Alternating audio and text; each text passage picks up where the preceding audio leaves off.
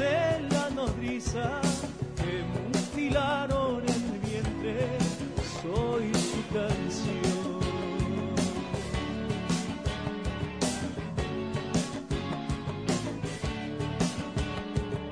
Me voy camino de la esperanza con mi fusil remontado en el corazón. Hola chicos, chicas, chiques.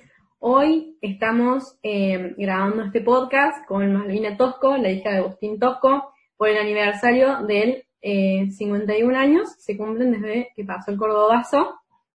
Eh, la idea es que nosotros tengamos una conversación con Malvina para que nos pueda contar un poco sobre su experiencia con su papá y un poco cómo la vivió a todas estas por ahí eh, hechos históricos ¿no? en, nuestra, en nuestro país. Así que nada, bueno, no sé si Malvina vos te querés presentar vos eh, y contarnos un poquito. Bueno, este, primero agradecerles a vos este, y a todos los estudiantes que son parte de la FES. Eh, invitarme para mí es un honor que ustedes me, me pidan esto porque los jóvenes estaban muy cerca de mi papá, tanto los estudiantes secundarios como los estudiantes universitarios, este, porque él había, este, en aquellos años, la represión era muy grande y, por ejemplo, eh, la dictadura cerró el comedor universitario. Entonces los estudiantes no tenían este, lugar donde reunirse. Y mi viejo los invitó al sindicato de Luz y Fuerza para que ellos pudieran tener sus reuniones y, o estudiar o, o platicar eh, en el sindicato. Entonces los estudiantes eh, son para mí en lo personal este, a- algo muy muy muy muy emotivo muy sentido así que bueno les agradezco muchísimo esta invitación No, gracias a vos, gracias a vos. Bueno, nada, empezando con las preguntas, nos gustaría la verdad que nos cuentes por ahí cómo eh, fue tu experiencia y cómo fue por ahí tu infancia, eh, con, digamos, agarrando todas estas cosas de con tu papá, con la militancia de tu papá y con todo lo que él, digamos, fue haciendo, ¿cómo lo viviste vos? Em, bueno yo eh, era pequeña tenía ocho años en el año 69 pero eh, mi papá estaba tan eh, comprometido con la clase trabajadora y con lo que él buscaba para el sindicato y para toda la sociedad, que era, como, era un padre sindicalista, era un, era un padre que era padre, era sindicalista, era trabajador, eh, en, en todo, todo una, sola cosa, no, no se puede, yo no puedo separar una cosa de la otra. Eh, la infancia mía ahora, con la madurez que uno tiene, eh, fue una infancia con un papá ausente, porque él estaba muy perseguido. Y en aquellos años, este, nosotros en mi casa, a mi papá lo, querían como que dejara de existir. Eso es lo que buscaba la dictadura, que mi papá dejara de existir. Como mi papá era un hombre transparente, que él todo actuaba de frente, este, no, no escondía, eh, no era un hombre mentiroso. Entonces la dictadura no podía actuar eh, de otra forma que, que, en la persecución y por eso él se enferma y, y se muere. Pero algo que voy a decir es que mi papá no se enferma porque no se puede curar. Mi papá se enferma porque lo persiguen. Entonces, es la, la forma en que decimos las cosas, porque a veces cuando decimos hoy, se enfermó y no lo pudieron curar. No, él se enfermó porque lo perseguían. Si él no, tenía 45 años, o sea, yo soy muchísimo mayor que mi, mi papá. Mis abuelos tenían, mi abuela tenía 101 años cuando se murió. Mi abuela vivió un siglo.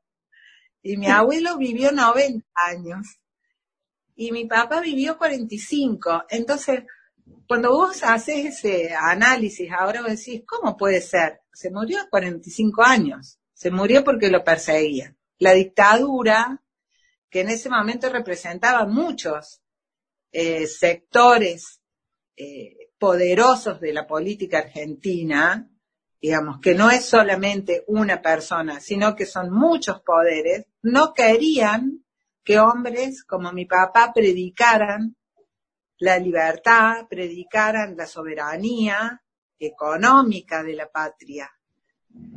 Los mismos poderes existen hoy. Digamos, pasaron 51 años y los mismos poderes existen hoy. Mi infancia fue una infancia triste, eh, nada más que por mi forma de ser, digamos, yo la, transité con alegría, pero en el análisis fue una infancia triste, porque yo no, no lo tenía mi papá, y tenía un papá perseguido, y tenía un papá que cada dos por tres estaba preso. Y, y a veces él venía a mi casa y era todo un acontecimiento, era una fiesta cuando mi papá venía a mi casa, pero se tenía que ir rápido porque podían venir a buscarlo. Entonces, algunas visitas también fueron en la cárcel. En el, después del Cordobazo, a él lo toman preso y lo llevan a Treleu. En aquellos años eh, no existía, digamos, las comodidades que hoy existen, los medios de transporte que hoy existen. Era todo como precario era todo más difícil hacerlo. Y nosotros nos subimos a un colectivo, todas las familias de la gente, de los compañeros que habían puesto presos, mi papá y un montón más, y fuimos a Treleu. Y yo lo visité en la cárcel a mi papá. Entonces, después, yo tenía 14 años cuando mi papá se murió. Soy formada en el patriarcado, mi mamá era patriarcal.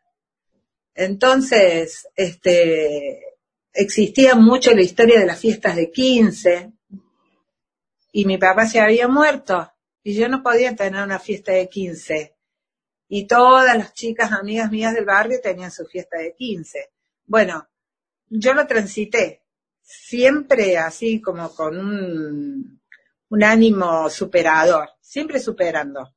Pero en realidad fueron eh, fue una infancia triste, pero triste, pero con un orgullo especial, porque ser hija de un hombre como mi papá es un orgullo, porque yo levanto las banderas de él hoy también, Dios. Hoy yo también digo que los chicos tienen que ir a la escuela, también digo que tiene que haber la comida en la mesa, que no tiene que haber este, las diferencias sociales que hay con minorías que viven en un estado económico esplendoroso y mayorías que no tienen este, oportunidades de vida.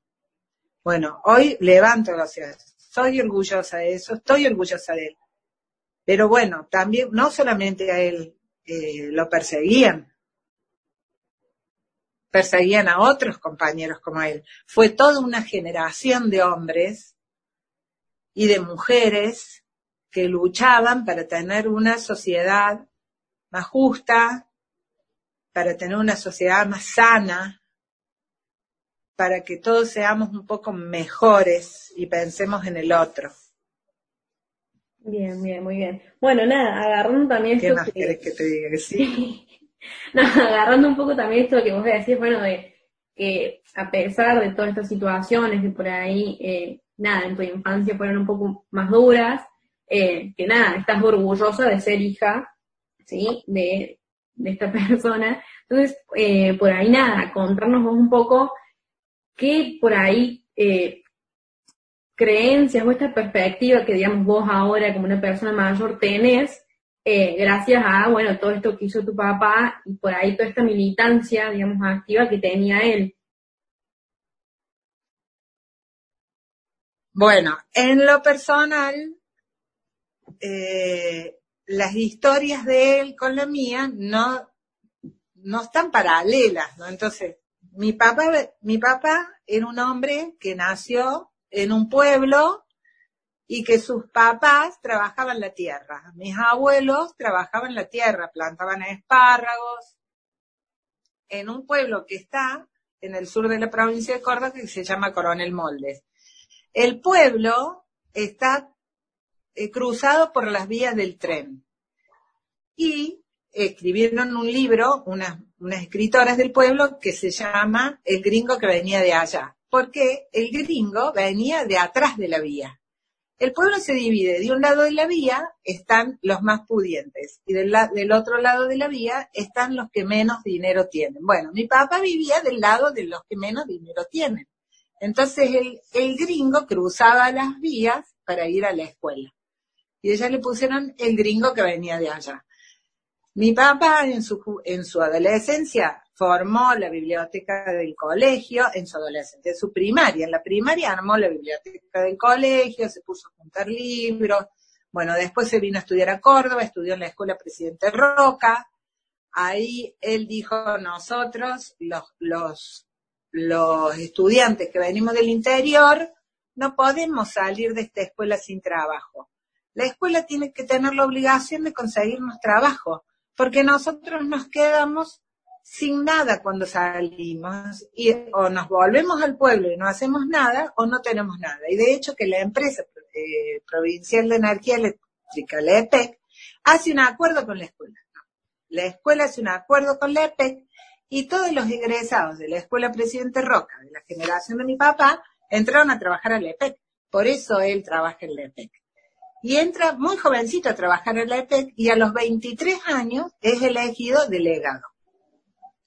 En cuanto a mí, mi vida fue distinta porque yo crecí viendo cómo lo perseguían a él. Yo crecí viendo cómo lo ponían preso.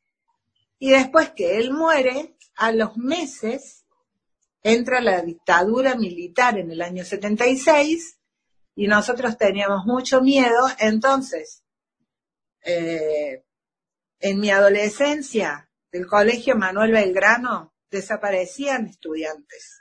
Entonces, en esa dictadura era, no hables, no opines, no mires, para pasar lo más desapercibida posible, para que no desapareciera como desaparecieron otros jóvenes que se expresaban que querían que, eh, que no tener la dictadura, querían la democracia y que después hoy, digamos, no desaparecieron. Entonces, yo no puedo comparar mi vida con la de él, por eso yo de grande recién entro a militar. En realidad, yo siempre permanecí más en silencio, por consecuencia de mi vida. En cambio, mi papá no, era un rebelde, pero él venía de un pueblo donde sus papás cosechaban espárragos y traía toda la rebeldía y no traía el miedo, él no tenía miedo. En cambio, yo sí tenía miedo y uno siempre tiene miedo. Después que uno vive, eh, que por eso ustedes, que han crecido en democracia, eh, yo lo celebro, celebro eso porque el miedo después te condiciona toda tu vida y hay que tener una gran fortaleza de espíritu para vencerlo. Bien, bien.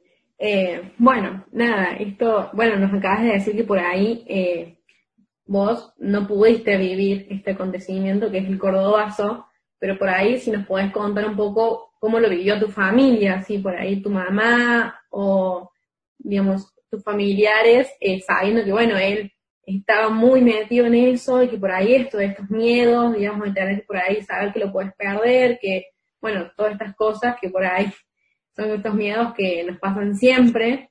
Entonces, nada, por ahí que nos cuentes un poco eh, sobre cómo se pasó ese momento. Para, para que nos ubiquemos históricamente y para que ustedes se paren en el, en el contexto de ese momento. No existía la televisión a color. no existían celulares, no existía el Internet, existían las computadoras. Digamos, en mi casa no tenía teléfono fijo. Bueno, en ese contexto se el cordobazo. Las fábricas eh, de automotrices tenían miles y miles de trabajadores. La fábrica militar de aviones había miles y miles de trabajadores. El sindicato de Luz y Fuerza, que dirigía mi papá, era un sindicato chiquito.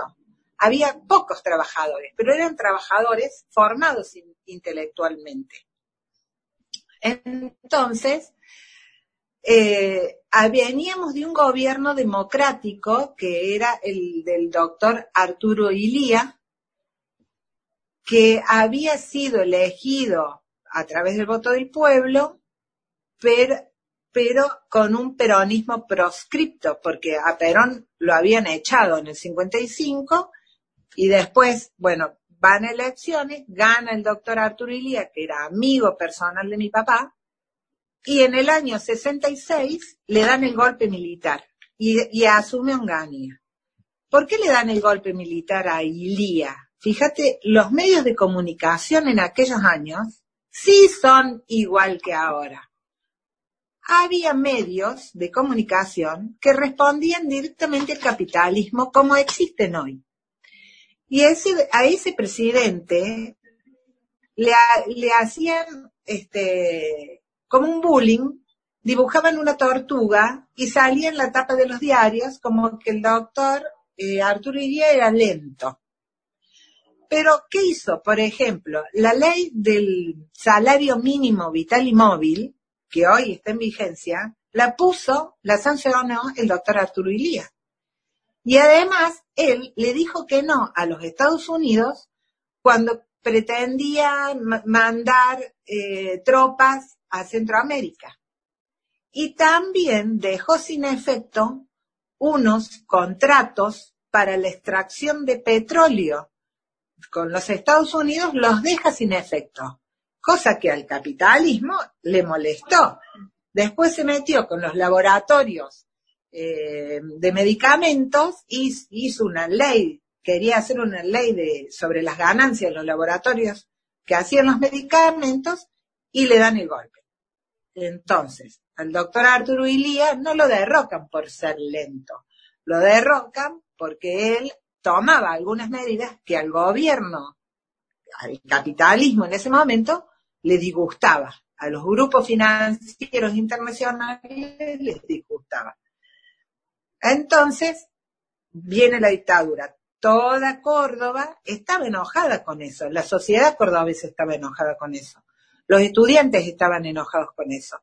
Y entonces, eh, en Córdoba se había separado, los gremios de Córdoba se habían separado de la CGT de Buenos Aires y habían armado la CGT de los argentinos. La CGT de los argentinos dice, bueno, hagamos una protesta, protestemos en contra de la dictadura. Pidamos que, que no, elecciones libres, entre otras cosas más y hagamos un, un paro. Y el paro era, eh, se llamaba el paro matero. O sea, vos no vas a trabajar, te quedas en tu casa. Y mi viejo dice, no, hagamos un paro activo. Un paro con movilización. Un paro que nosotros salgamos a la calle a pedir eh, respuesta, a, a repudiar al dictador. Y mi papá tenía cercanía a los estudiantes. Entonces empiezan a salir las grandes columnas de, eran columnas de trabajadores, eran miles de trabajadores que venían de, de las fábricas y miles de trabajadores que venían de la fábrica militar de aviones. Y el sindicato de Luz y Fuerza y, la, y los transportistas, porque estaba Atilio López, que después fue vicegobernador de la provincia de Córdoba, el secretario general del transporte y ellos deciden salir a las calles. Pero cuando venían bajando por Boulevard San Juan, la, las columnas de las automotrices matan un policía con, a un muchacho de apellido Mena que tenía 26 años, y hacía poquito que había entrado a trabajar a la fábrica. Y empiezan a, correr la bola, porque no había teléfonos, empiezan a, a correr la bola que habían matado, porque ¿qué pasaba? En esos años mataban a los estudiantes, mataban a los trabajadores, los mataban con balas de plomo. Y eso la gente estaba ya cansada, porque se habían dado otras revueltas en, en la Argentina en, eh, en protesta donde morían estudiantes y morían trabajadores. Y la muerte de Mena hace que empiezan a decir que se murió, que mataron un trabajador, que mataron un trabajador, y, y entonces se arma la revuelta y se, y se enfurecen y empiezan a, a, a romper cosas. Pero fíjate, si ustedes se fijan bien en los documentales, que no, los trabajadores no rompen cualquier cosa. La furia de los trabajadores no iba a cualquier lado, iba dirigida a determinados lugares donde, por ejemplo, se reunían a tomar café los militares. O, y entonces rompían una confitería. O quemaban los Citroën, porque los Citroën eran autos eh, de, franceses, de fábricas extranjeras. Entonces quemaban los Citroën, pero por eso los quemaban. No era un, un daño por sí nomás, tenía un mensaje. O sea, nosotros, o sea, el, el cordobazo es una expresión del pueblo de Córdoba, donde, donde dice nosotros somos argentinos, nosotros queremos nuestra industria nacional, nosotros queremos que las riquezas nuestras queden en nuestra patria no que se vayan del país. De hecho, que ellos tenían un, periódicos propios porque la verdad no salía en todos lados, igual que ahora. Los medios de comunicación de aquellos momentos tampoco transmitían la verdad completa como la transmiten ahora, o, o, o la silencian. Entonces, ahora tenemos las redes. En aquel momento existían los periódicos que se imprimían en los sindicatos. Y por eso también, digamos, cerraban los comedores estudiantiles, no querían que los estudiantes piensen, no querían que los estudiantes eh, discutan. Y, y, y también cerraban los sindicatos, también porque no querían que los trabajadores se reúnan. La ciudadanía de Córdoba, en vez de de enojarse, acompañó la revuelta. Y duró tres días. Y después de eso, eh, mi papá fue detenido y lo llevaron a Trelew. Y estuvo preso en aquella cárcel del recóndito sur argentino.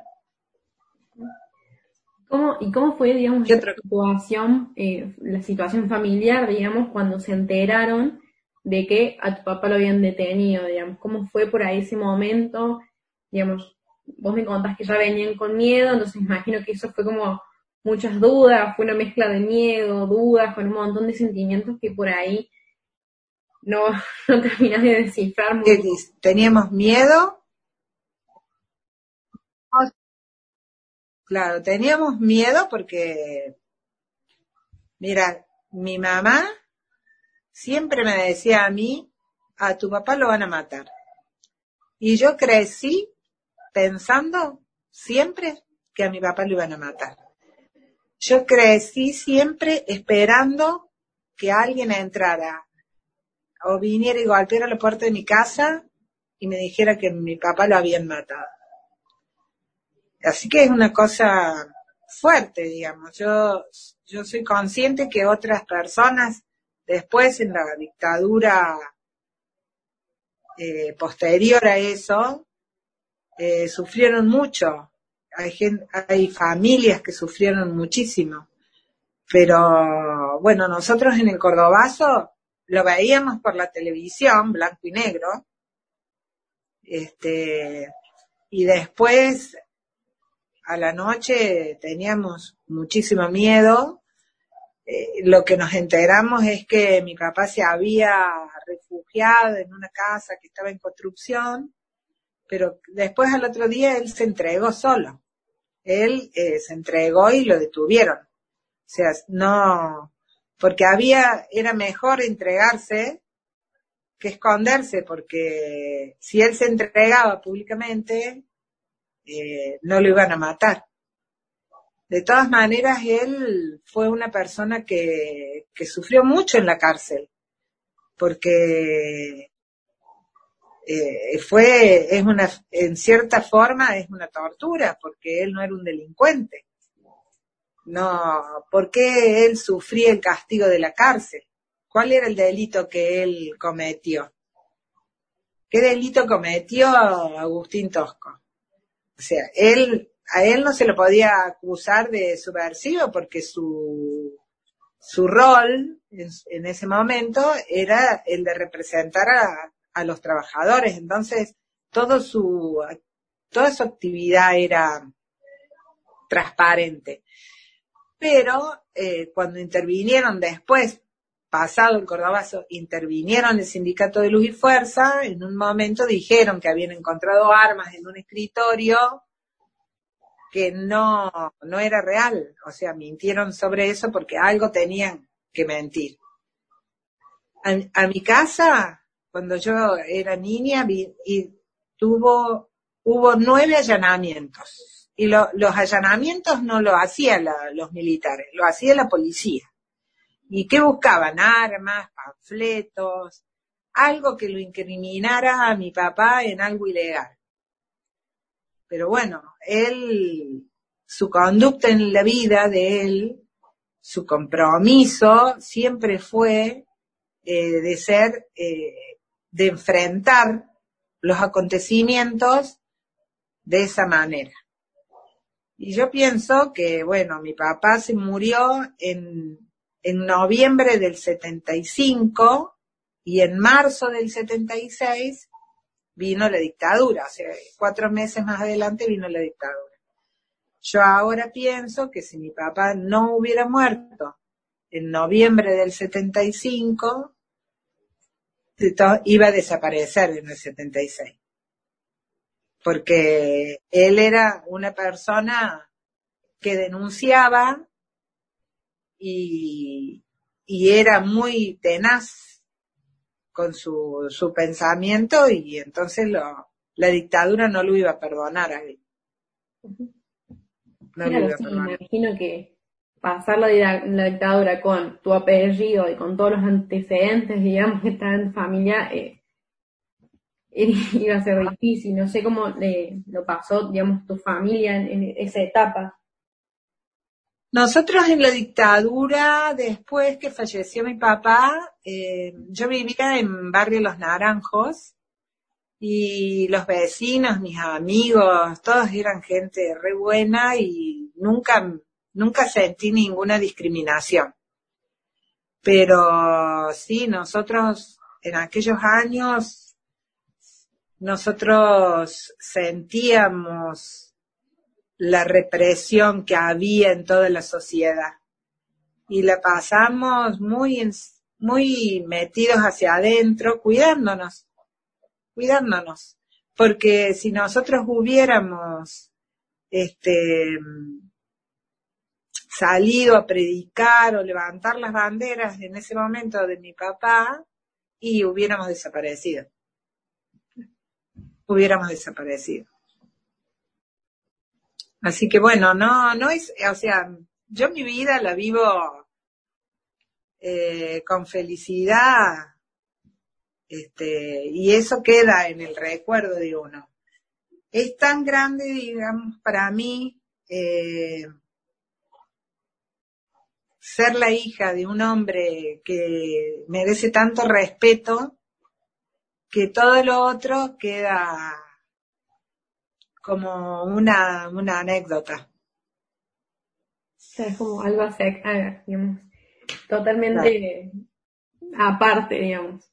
Claro. Ok. Eh, bueno, sí, por ahí estoy agarrando también esto que me decís, eh, que nada, después del Cordobazo, justo también un par de meses después viene la dictadura, por ahí, eh, cómo se vivió esa etapa, digamos, en tu casa, imagino, digamos, que con más miedo aún de lo que ya venían, eh, y si vos en ese momento, digamos, ya digamos, estabas pensando en esto de la militancia? Bueno, vos me contás que también esto, la militancia por ahí ya te agarró más de grande, entonces por ahí nada, nos cuentes un poco la experiencia. A mí la militancia, eh, yo decidí hacer política cuando me di cuenta que el capitalismo se había reinventado. Esa usan la palabra ellos, ¿no? Se reinventa y viene en democracia y se presenta elecciones y el pueblo argentino le vota. Con un montón de otras herramientas que usan, ¿no? Porque usan los medios de comunicación, tantos años de democracia que hemos tenido, eh, también nos ha paralizado un poquito a todos. Y, y tenemos que hacer una autocrítica y esto de recordarlo a mi papá, digamos, me parece que es lo más maravilloso. ¿Por qué? Porque no, no sirve tener una estatua de bronce en una plaza, porque uno pasa por el frente de la estatua y es una estatua de bronce, es algo sin vida, es algo que está ahí, es un homenaje petrificado traerlo a Tosco todos los años es traer su ideología al presente. Es decir, a ver, ¿qué es lo que quería este tipo hace 50 años atrás? ¿Qué es lo que buscaba? ¿Por qué, por qué eh, eh, esos hombres eh, hicieron un, repudio tan grande en una ciudad que hizo que se caiga una dictadura? todas esas preguntas, ese traerlo a él al presente, para mí es lo más importante porque hace que nosotros podamos tener un futuro mejor. Porque nosotros somos la historia. La derecha, el capitalismo, las personas que solamente se piensan en la economía, no les interesa la historia. Porque la historia molesta porque en, la historia hay hombres como él, como el Atilio, como el Pidio, que hicieron el Cordobazo, esos tres dirigentes sindicales, que a los que piensan en la economía les molesta. Entonces, después de grande, eh, yo dije, no me puedo quedar en mi casa cuando mi papá dio su vida por, por una patria más justa y donde tengamos lugar todos, donde todos podamos desarrollarnos, que existen oportunidades para todos y está pasando esto. Y entonces me decidí, me decidí con otras variables más, pero lo importante del cordobazo es traerlo al presente y traer al presente todas esas ideas todos esos proyectos que tenían aquellos hombres, porque el proyecto de ellos era una patria grande, intelectualmente grande, con hombres formados intelectualmente, eh, con una industria nacional grande también, donde haya trabajo para todos y donde todos pudieran este, desempeñarse en lo que, en lo que quisieran hacer las oportunidades. Y donde la plata de nuestras riquezas sea nuestra y no que se fugue a, porque también se fugaba antes, también pasaba, o sea, los tipos que piensan nada más que en la economía, piensan en sí mismos. Y Tosco fue un hombre que siempre pensó en el otro. Y predicó eso y enseñó eso. Y eso me lo enseñó a mí, como hija de él, y también se lo enseñó a todos esos estudiantes que iban al sindicato y a todos los trabajadores que estaban con él.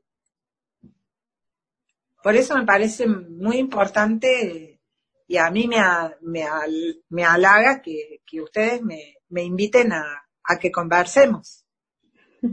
No, obviamente es un placer. Bueno, nada, ya como para terminar esto, digamos, eh, sobre por ahí, ¿qué opinas sobre la participación de los estudiantes en estas, por ahí, luchas sociales o que ya de nuestra corta edad empecemos por ahí a militar en, espacios, por ejemplo, como los centros de estudiantes o, bueno, en este caso, eh, federaciones, digamos, que sirven como gremio, ¿sí?, de los estudiantes.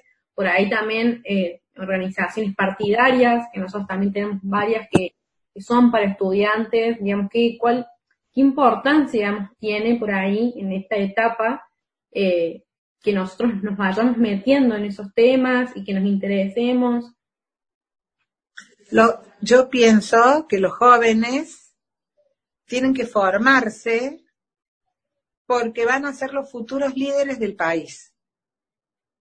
los jóvenes tienen que ser protagonistas, no pueden quedarse metidos eh, en un cuadrado, digamos, en su casa. Tienen que ser protagonistas. Y estas eh, actividades que hacen les enseñan a participar, les enseñan a ejercer la democracia, les enseñan el debate, les enseñan el respeto al otro, a llegar a consensos, a, plantear estrategias eh, y objetivos, a pensar en las necesidades de su, de su escuela, la necesidad de su ciudad, la necesidad de su provincia, la necesidad de su ¿no? Em, así que sí es fundamental que ustedes participen y se formen porque la vida no es infinita. Todos tenemos un límite en nuestra vida y, los, y las personas mayores le tienen que dar lugar a los jóvenes. Pero los jóvenes tienen que comprometerse, porque hay jóvenes que no participan. Esos jóvenes que no están comprometidos van a hacer cosas para sí mismos nada más. Entonces, los jóvenes tienen que participar, tienen que aprender desde los centros de estudiantes, empezando por sus propias necesidades de estudiantes, para después poder pensar en las necesidades de todos, de todos como, como ciudadanos de la patria, de todos como argentinos. Así que yo celebro que estén en la FED, celebro que participen, que sean protagonistas, que, que no se queden en sus propias necesidades y que vean las necesidades de los otros y que se formen para ser nuestros próximos dirigentes. Es, eh, es muy importante eso. Bueno, muchísimas gracias Malvina. Bueno, obviamente súper agradecidos por habernos acompañado en esta fecha tan importante, que bueno, nosotros la verdad es que cada año disfrutamos mucho, digamos, conmemorarla y por ahí trabajar. Este año, bueno, nos toca de esta forma, pero bueno, esperemos que en algún momento, capaz más adelante, podamos encontrarnos eh, y hacer algo un poco más grande. Eh, pero bueno, obviamente agradecerte muchísimo y yo quiero agregar que algo, cuando uno mira los documentales que, que existen del Cordobazo, a veces uno ve la furia de los trabajadores y la destrucción cuando queman los autos, cuando queman. Eh, eso que pasa no es porque los trabajadores eh, destruyen porque sí nada más. Detrás de esa furia es una consecuencia de la represión que existía. O sea, había una represión donde la gente no podía eh, expresarse. Entonces, la violencia que se ve en el Cordobazo es la consecuencia de una violencia anterior ejercida por por un dictador que se puso en el gobierno y que se creía que iba a quedar ahí por siempre. Porque él se creía que iba a quedar por siempre. Entonces, el cordobazo es eso. Hay que distinguir, porque a veces las personas pueden confundirse. Mi papá hablaba del glorioso cordobazo, porque, ¿por qué era glorioso? Porque había destituido a un dictador y había sido la forma de expresarse de un pueblo que estaba cansado de la represión y de las libertades que estaban coartadas. Bueno, Emilia, muchas gracias por, por invitarme y bueno, espero que te sirva nuestra charla. No, sí, obviamente gracias a vos, la verdad, por, por darnos la oportunidad. Eh, bueno, nada, la verdad es que todo esto nos sirve un montón a nosotros para ir sacando información y por ahí también eh, ir creciendo. Lo que nosotros estamos, el proyecto este que estamos formando. Eh, así que bueno, nada, la verdad es que te agradezco muchísimo. Eh, y obviamente agradecemos a toda la comisión directiva de la federación por, eh, digamos, también brindar estas herramientas para que nosotros podamos trabajar.